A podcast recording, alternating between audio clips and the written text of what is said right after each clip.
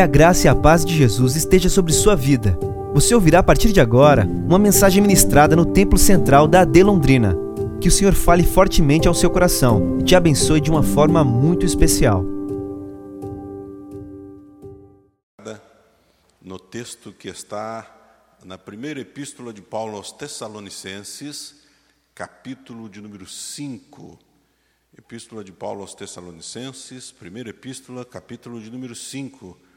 Eu passo a ler aos queridos a passagem bíblica. Diz o texto: Mas irmãos, acerca dos tempos e das épocas, não necessitais que se vos escreva, pois vós mesmos sabeis muito bem que o dia do Senhor virá como um ladrão de noite. Quando andarem dizendo, a paz e segurança, então lhes sobrevirá repentina destruição, como as dores de parto àquela que está grávida, e de modo nenhum escaparão. Mas vós, irmãos, já não estáis em trevas, para que esse dia vos surpreenda como um ladrão. Todos vós sois filhos da luz e filhos do dia. Nós não somos da noite nem das trevas. Não durmamos, pois, como os demais, mas vigiemos e sejamos sóbrios, pois os que dormem, dormem de noite, e os que se embriagam, embriagam-se de noite. Nós, porém, que somos do dia, sejamos sóbrios, revestindo-nos de toda a couraça da fé e do amor, e tendo por capacete a esperança da salvação, pois Deus não nos destinou para a ira, mas para alcançar a salvação por nosso Senhor Jesus Cristo, que morreu por nós, para que quer vigiemos, quer durmamos, vivamos juntamente com Ele. Pelo que exortai-vos uns aos outros e edificai-vos uns aos outros, como também estáis fazendo. Agora vos rogamos, irmãos, que reconheçais os que trabalham entre vós e os que presidem sobre vós no Senhor e vos admoestam. Tratai-os com grande estima e amor por causa da sua obra Tende paz entre vós. Exorto-vos também, irmãos, que admoesteis os ociosos, consolai os desanimados, sustenteis os fracos e sejais pacientes para com todos. Amém? Vamos orar? Pai Celestial, nesta tarde de domingo, começo de noite, mais uma vez a tua igreja que está presente para lhe prestar culto, ora a ti. Nós somos carentes, Senhor, da tua presença no nosso meio. Nós somos carentes, Senhor, da tua presença continuamente conosco no nosso viver, no nosso dia a dia. Mas em particular, Senhor, nesta oração, nesta noite, nós precisamos ouvir a tua voz, Senhor. Que a tua voz se faça presente na pregação da tua palavra nesta noite. Que o coração dos meus irmãos, que a igreja, Senhor, seja edificada pela mensagem que será proferida e que nós cremos, Senhor, dirigida pelo Teu Espírito Santo. Que cada um dos presentes nessa noite, aqueles que estão participando, tendo acesso a este culto, que eles sejam ministrados, Senhor, pelo Teu grande amor e misericórdia. Nós oramos, Pai, no nome santo do Senhor Jesus. Amém. Amém, amém. Os irmãos podem tomar assento. Muito obrigado pela gentileza. Amados, nós é, teríamos hoje, no segmento das nossas atividades é, corriqueiras, o dia de prestarmos relatório do DEMEL. Obviamente que o nosso tempo ficou exíguo e é impraticável que façamos isso mas eu quero fazer um agradecimento. Eu quero agradecer a todos os irmãos que estão com muito carinho contribuindo com o Departamento de Missões. É por conta e é por causa das tuas contribuições que nós estamos conseguindo é, saudar com as nossas é, despesas mensais. Então, sou muito grato aos irmãos. Deus tem sido é, fiel, benigno, e eu quero estimular você. É, enquanto você puder e você for é, capaz de fazê-lo, não deixe de contribuir. Nós somos carentes, nós necessitamos, nós precisamos ajudar os nossos irmãos. Se você por algum motivo não puder contribuir, contribua com a oração, interceda pelos nossos irmãos. É, alguns estão passando dificuldades. Eu recebi um relatório é, dos nossos irmãos que estão lá em Mali, passando perseguições, inclusive. Então, é, orem, tenham é, por prática a intercessão pelos nossos missionários. Uma segunda coisa, aproveitando a ocasião, nós é, que estamos retornando aos cultos, queremos convidar os irmãos para que as terças-feiras estejam conosco. É um culto rápido, é, o formato continua o mesmo da segunda, porém mudou para terça-feira, e você é o nosso convidado para participar conosco. Nós estamos ministrando uma série de estudos, outros depois também ministrarão, mas é importante que você aproveite o tempo que você tenha para estar na casa do Senhor. E nós é, estaremos aqui para atender aos irmãos, orar com os irmãos e ministrar a palavra do Senhor. Vamos à palavra do Senhor. Esse texto é um texto, é, no mínimo, curioso.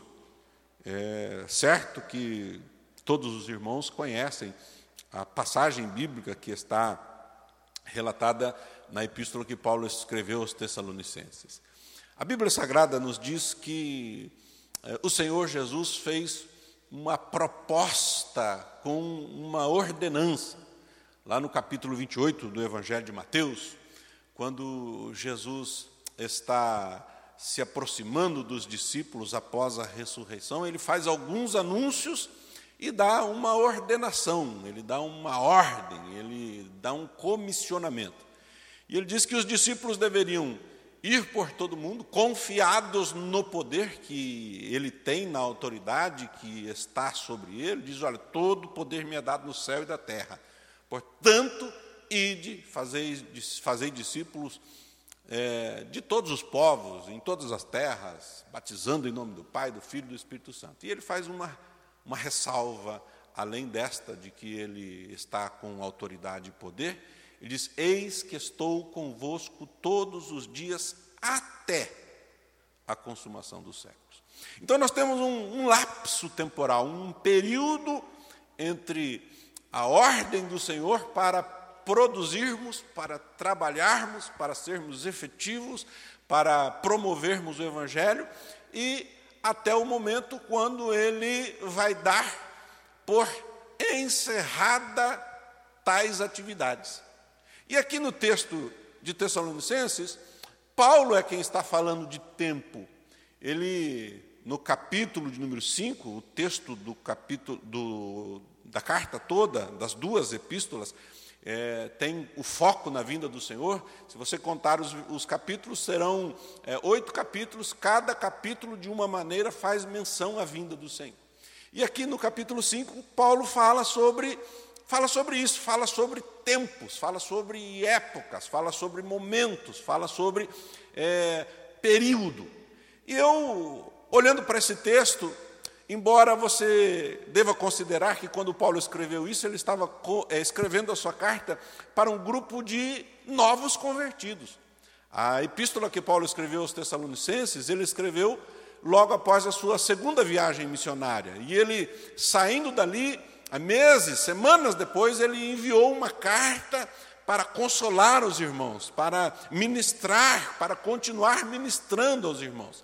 E esta carta que Paulo escreveu, embora ela não seja no mesmo sentido, para nós tem o mesmo objetivo: consolar, exortar, admoestar.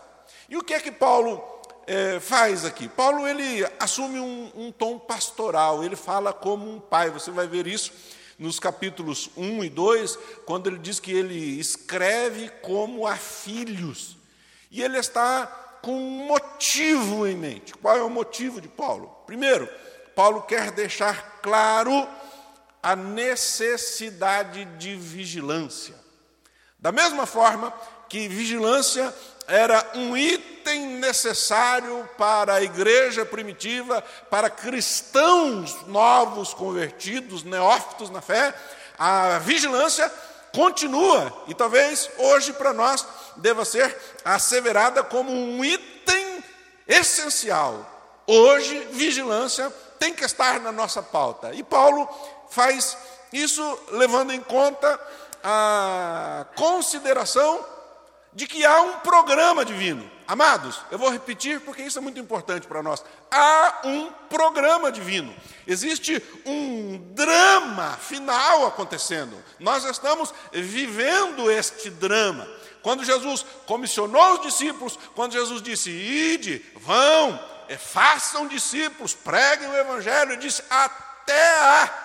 E esse até diz respeito a nós. É o momento que estamos experimentando. De alguma forma, nós estamos neste programa divino, neste drama final de acontecimentos. E quando Paulo fala isso, ele diz para os discípulos, e da mesma maneira ele diz a nós, que devemos considerar este tempo de três maneiras. Primeiro, haverá um tempo de restrição. O que é esse tempo de restrição? É quando Deus, por intenção, vai fazer com que o maligno, é, apesar dos seus esforços, esteja retido para que a propagação do Evangelho aconteça, para que ela continue acontecendo, para que nós sejamos efetivos, para que nós continuemos pregando, pregando, para que nós continuemos prestando culto, falando, evangelizando, discipulando, disciplinando. O texto diz que isso vai acontecer e ele vai restringir no capítulo de número 2 da segunda carta, ele diz o seguinte: olha, agora vocês sabem o que o detém, para que o seu próprio tempo seja manifestado. Ele está dizendo, ele está sendo retido.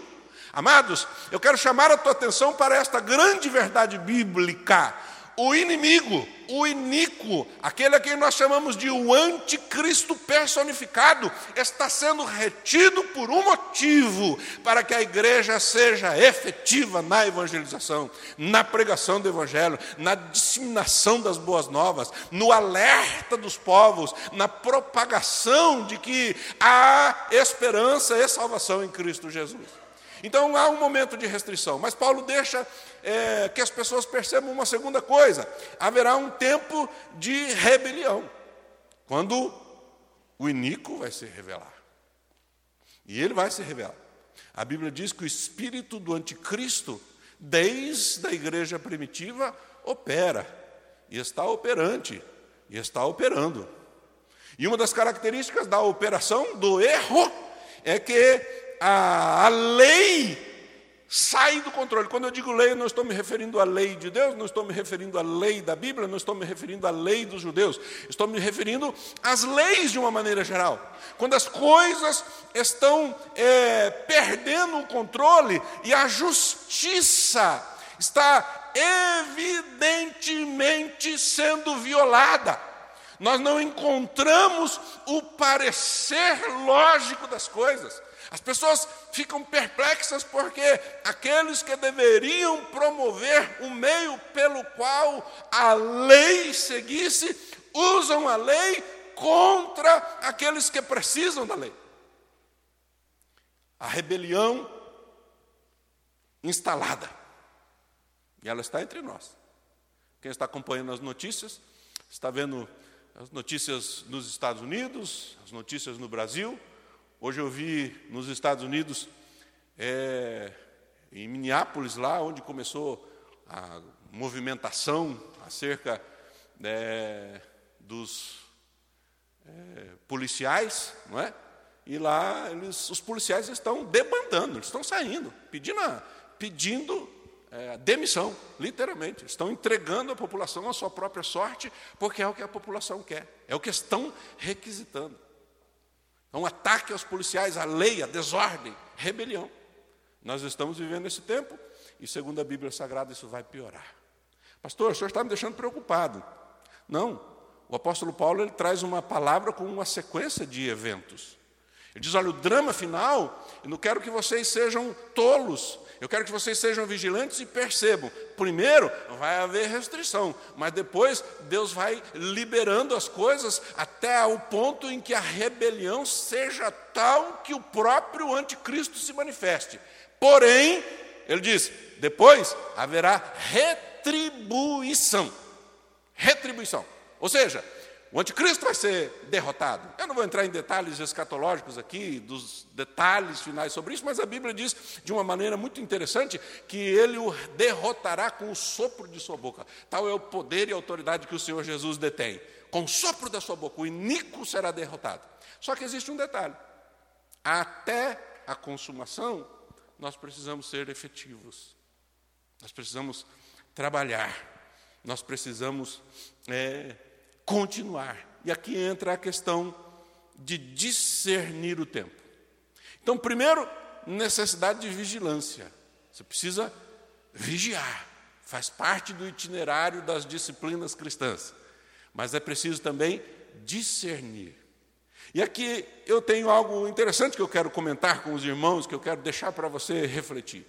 Discernir o tempo é diferente de conhecer a data. Muita gente está inquieto porque quer conhecer a data. E era isso que acontecia com os cristãos da igreja de Tessalônica. E Paulo diz: olha, esqueçam esse negócio de conhecer a data. Vocês precisam discernir o tempo, que é diferente. Discernir o tempo é conhecer com sabedoria. Para discernir o tempo, você precisa conhecer o tempo com sabedoria. De maneira que eu tenho uma palavra de Deus para você. Se você não se deu conta dessa necessidade de vigilância para o presente momento, e nem que, apesar de um certo consenso, nós estamos vivendo o drama final da igreja, eu digo a você que é hora de discernir o tempo. Não é conhecer a data, mas é discernir o tempo. E para discernir o tempo é necessário sabedoria. E a Bíblia Sagrada diz o seguinte: olha, aquele que é falto de sabedoria, peça a Deus que a dá liberalmente. Eu quero apontar a você a fonte de toda a sabedoria, o nosso Deus eterno. Há uma razão para a igreja se reunir nesta noite: é para sairmos de casa, para sairmos do isolamento, é para revermos os irmãos. Certamente a comunhão é um preceito importante da vida cristã, mas, sobretudo, é para que juntos tenhamos por empenho a busca da presença de Deus para termos sabedoria sabedoria para vivermos, sabedoria para continuarmos realizando realizando aquilo para o qual fomos chamados. Então qual é o motivo? A necessidade de vigilância. Há um drama acontecendo, é um drama final.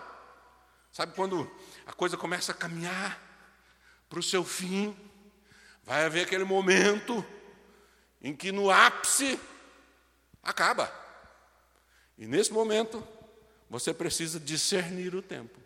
Não é saber a data, é discernir o tempo. E para discernir o tempo você precisa de sabedoria. Você quer falta de sabedoria?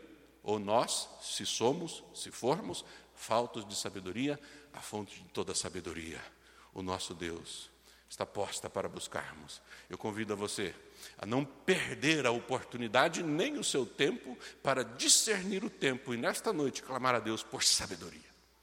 A segunda coisa que você tem que entender acerca de discernir o tempo é que neste tempo você precisa, eu, nós, precisamos nos dispor.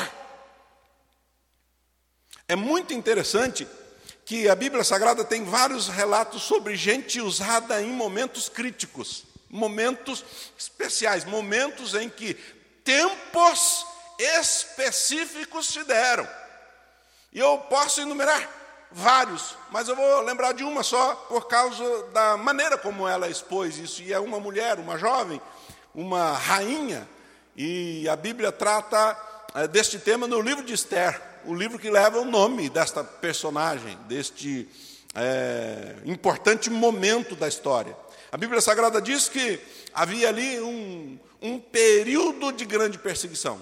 A violência tinha se instaurado. Há um personagem, um antagonista, alguém que está antagônico, que quer fazer com que é, o povo de Deus seja destruído, se houver aí alguma semelhança, na verdade é uma profecia simbólica.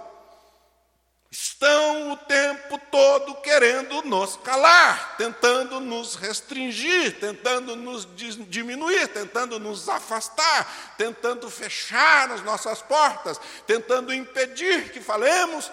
Mas a Bíblia Sagrada diz que aqueles que confiam no Senhor discernem o tempo, são capazes de se dispor. E agora nós estamos num momento que precisamos de disposição. Esther quando recebeu o recado do seu tio Mordecai, a Bíblia Sagrada diz lá no capítulo 4, verso de número 12, o seguinte: Quando as palavras de Esther foram relatadas a Mordecai, mandou ele de volta esta resposta: Não imagines que, por estares no palácio, tu somente escaparás dentre todos os judeus. Pois se todos se calares, ou de todos se calares, melhor, socorro e livramento de outra parte virá para os judeus mas tu e a tua casa, ou a casa de teu pai, perecereis.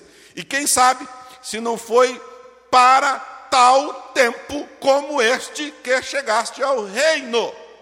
Eu quero dizer uma coisa para você: Deus está no controle da história. O drama final não escapou ao controle divino, não, pelo contrário, eu quero dizer para você: o programa divino está sendo cumprido à risca e eu vou dizer algo para você que talvez você não tenha pensado, mas que eu afirmo com muita segurança e certeza nas Escrituras: para tal tempo você foi levantado, para este momento você foi levantado. Você está aqui hoje, se está aqui hoje, você está hoje para este tempo.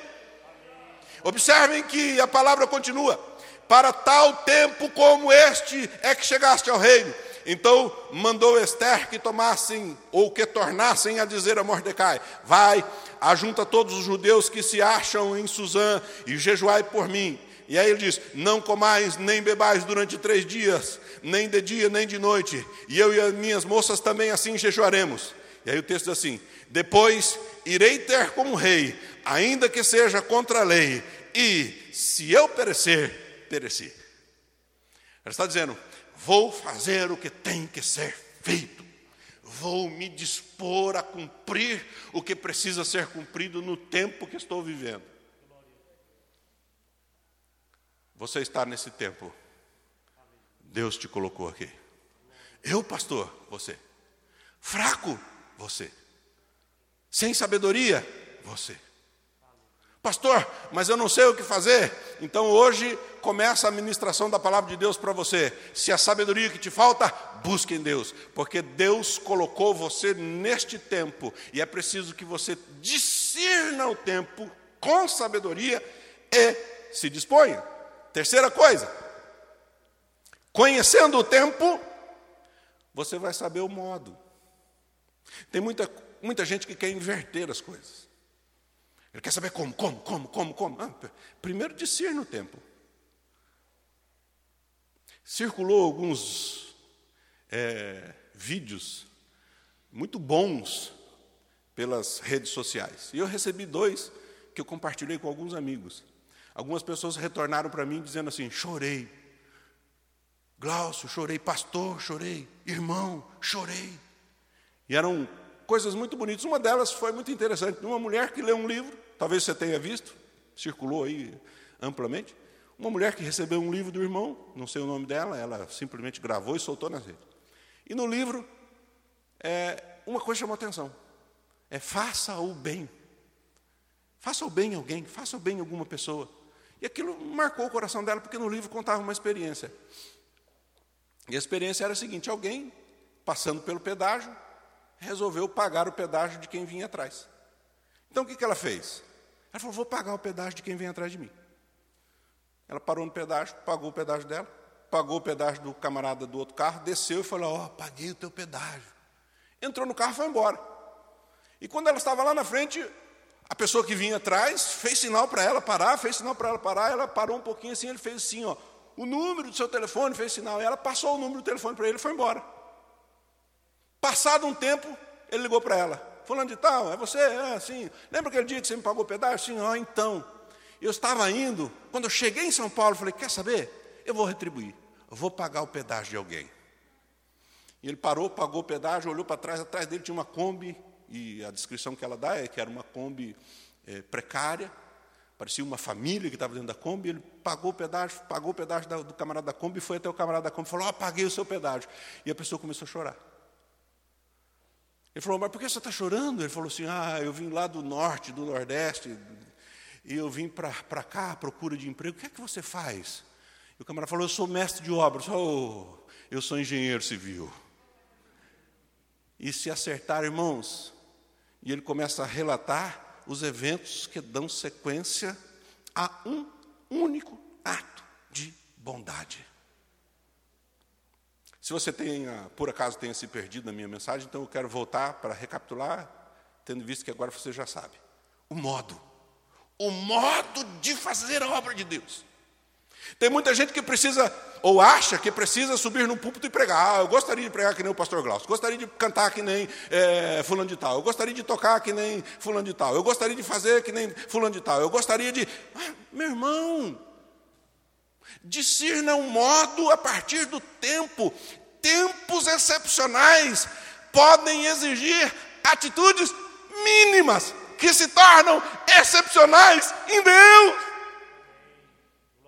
se tornam excepcionais em Deus. Cumprimentar alguém, saudar alguém triste, dar uma palavra de apoio, ligar para uma pessoa que está afastada, olhar para alguém que está entristecido, que seja, meu amado, entregar 25 centavos que sobrou no painel do seu carro para uma pessoa que está desesperada querendo comida.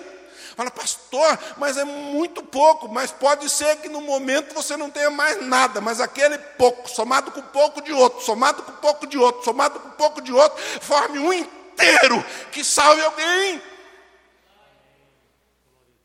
Pessoas não fazem nada porque acham que o que podem fazer é pouco. Discernam o modo. Eu posso. Meu irmão, me permita dizer, vocês sabem que eu sou uma pessoa não muito dada a, a, a palavras motivacionais, eh, num certo sentido, mas eu quero hoje dar uma palavra motivacional. Você é capaz de fazer mais do que você pensa. Você é capaz de fazer mais do que você pensa.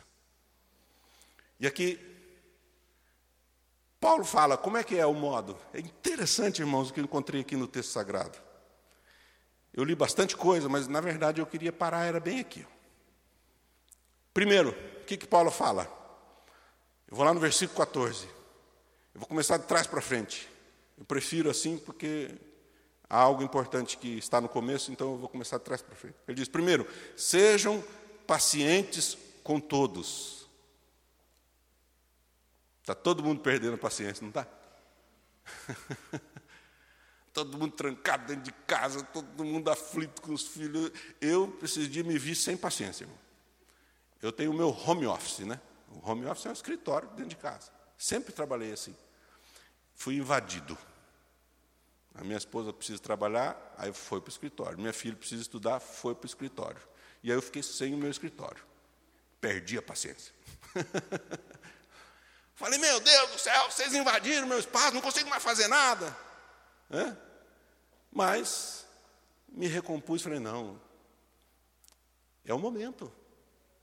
É preciso discernir o tempo. Agora não é hora de perder a paciência, irmãos. Agora é hora de estar com a paciência no devido lugar, equilibrada. Paulo diz: olha, neste tempo que vocês precisam discernir, há um modo que precisa operar. E esse modo começa assim: ó, paciência com todos. Paciência com os incrédulos, paciência com os mais fracos, paciência com os mais velhos, paciência com os debilitados, paciência com os que creem, paciência, paciência com os que não creem, paciência. Com os que podem, paciência paciência, paciência. A Bíblia diz que a paciência ela é um fruto do espírito, mas ela não é chamada apenas de paciência, ela é chamada na Bíblia de longanimidade. Longanimidade é uma grande paciência. Uma paciência do tipo paciência de Deus. Você não entendeu? Deus entende você. Quer entender a paciência de Deus? Dá uma olhadinha para você. Né? Eu achei engraçado, minha filha outro dia chegou na frente do espelho e falou, minha gêmea de espelho. Eu falei, ah, que expressão interessante, né? Criança tem umas coisas, não sei de onde elas tiram. Mas vai lá, dá uma olhadinha na tua gêmea, no teu gêmeo. Para assim na frente do espelho, dá uma marcada nele fala assim: Você, hein, cara? Só Deus mesmo, é isso. Paciência.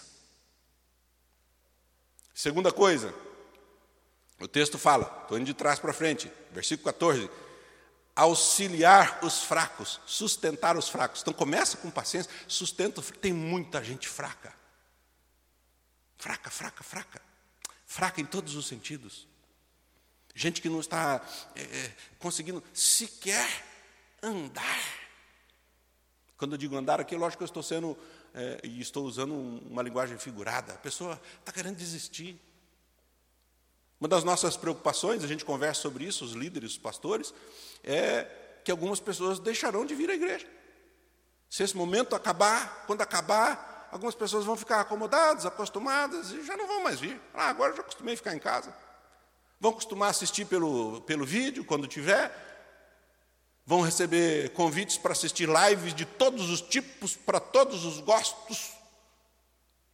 Eu mesmo recebo pelo menos umas 10 todos os dias, irmãos. E no dia de culto, então, tem hora que dá vontade até de bloquear certas pessoas, mas enfim, faz parte do processo. Discernir o tempo, ter paciência e ajudar os fracos. Tem gente que vai querer desistir. Você que está aqui, Deus te colocou para este tempo, para ajudar os fracos, para não deixar que ninguém se perca. Não é apenas para ganhar alguém, é para não perder nenhum. É para não perder nenhum.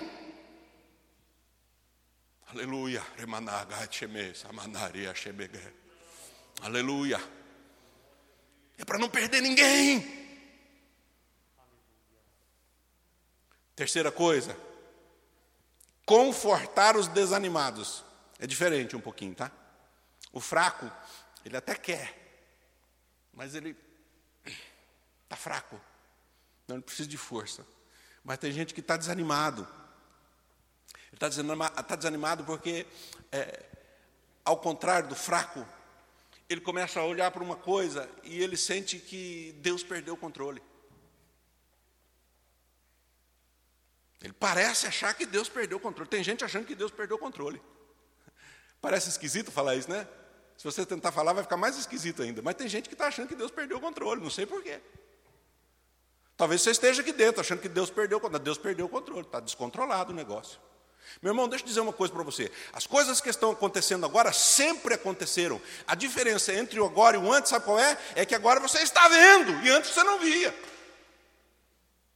Agora elas estão assim, nítidas, elas estão é, explodindo por todos os lados. Antes você não via, por quê? Porque elas estavam retidas. Deus retém prometeu, esta retenção foi proposital de Deus, mas há um momento em que Deus vai liberar para que essas coisas todas venham à tona, e você precisa discernir o tempo. Tem gente desanimada achando que Deus perdeu o controle. Deus não perdeu o controle.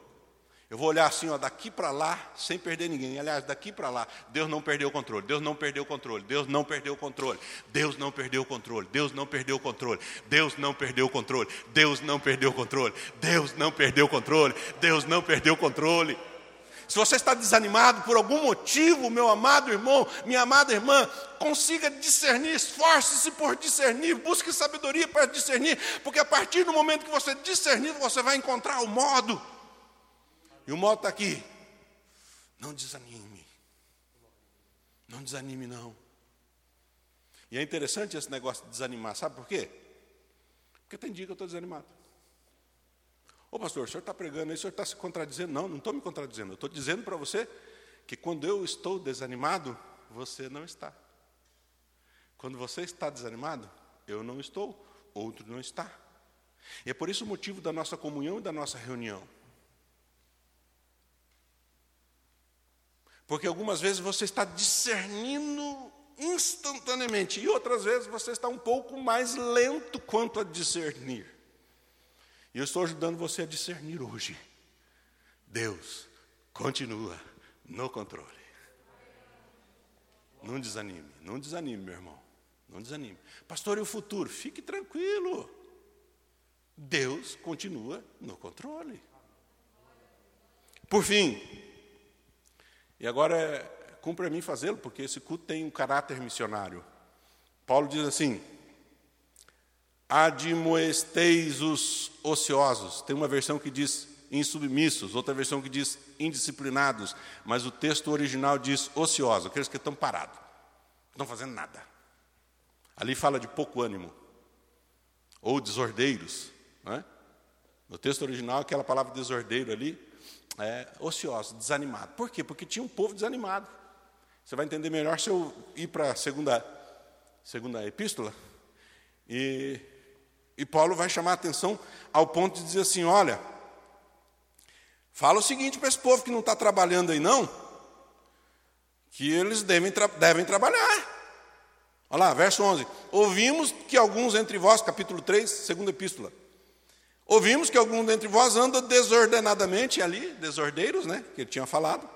E os desordeiros aí são os ociosos, não trabalhando, antes intrometendo-se na vida alheia. Por que, que eles tinham parado de trabalhar? Porque eles estavam assim, ah, Jesus está voltando mesmo, quer saber, não compensa fazer mais nada. Parece brincadeira, irmão? Mas é a verdade, é por isso. Ah, Jesus vai voltar mesmo, quer saber? Já deu para fazer o que tinha que fazer. Irmãos, eu vou confessar algo para vocês. Às vezes eu tenho vontade de parar. Às vezes eu tenho vontade de parar. A parar como, pastor? E, e algumas pessoas se assustam comigo, que eu sou bem sincero, né? Mas eu gosto de ser sincero para você não esperar de mim coisa diferente. E até mesmo para você me ajudar. Mas tem dia que eu falo assim, quer saber? Não quero mais saber desse negócio de pregar, não. E pode parecer estranho ouvir isso de mim, mas eu sou tímido, irmãos. Ah, pastor, para com isso, sou, irmão. Se tem uma coisa que eu não gosto, é de ser filmado, fotografado. Às vezes as pessoas me convidam, falam, pastor, entrei no seu Face, não tem uma foto sua. Eu falei, graças a Deus. é? Porque eu não gosto de aparecer, irmãos. Eu gosto, eu gosto da é, como eu diria, eu gosto de estar quieto no meu canto. Mas isso não me permite ser ocioso.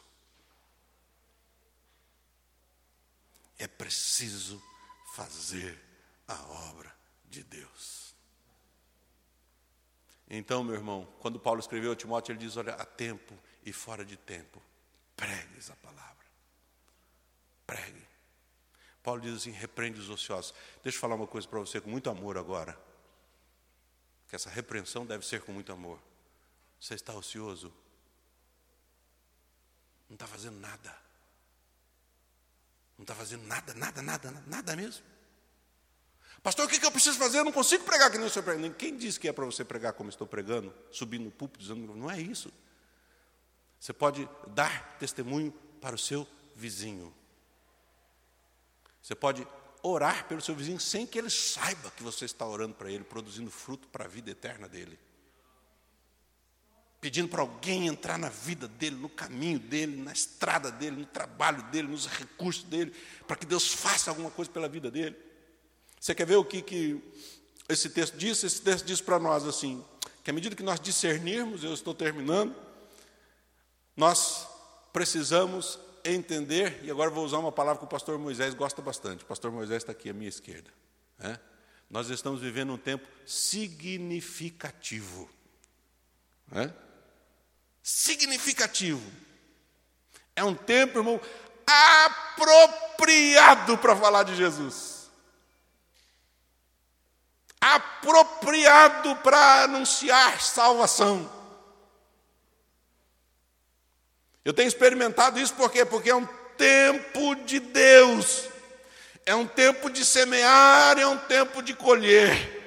Irmãos, eu tenho uma querida irmã, e eu, eu chamo ela de irmã.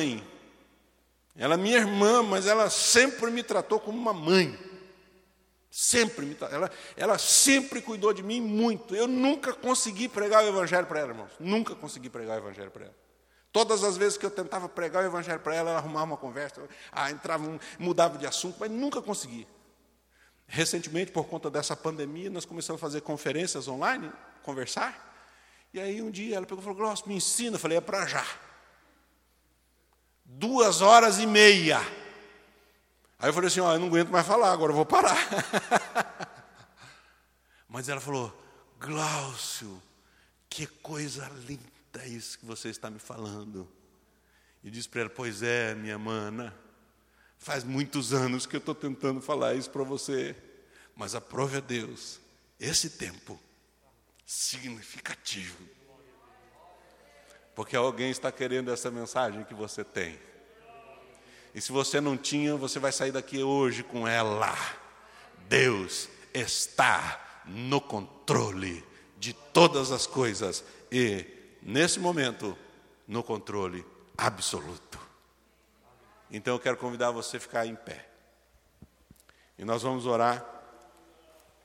E eu vou fazer uma afirmação. Ela é bíblica. Só que eu vou fazer a versão versão Glaucio. A Bíblia diz assim: olhando para Jesus, autor e consumador da fé. E eu digo assim para você: quaisquer que sejam os problemas, eu não sei quais são os seus, eu sei os meus. Quaisquer que sejam os problemas, olhem para Cristo. Essa foi uma mensagem ministrada no Templo Central da AD Londrina. Acesse nossas redes sociais no Facebook, Instagram e YouTube e fique por dentro de tudo o que está acontecendo. Deus abençoe.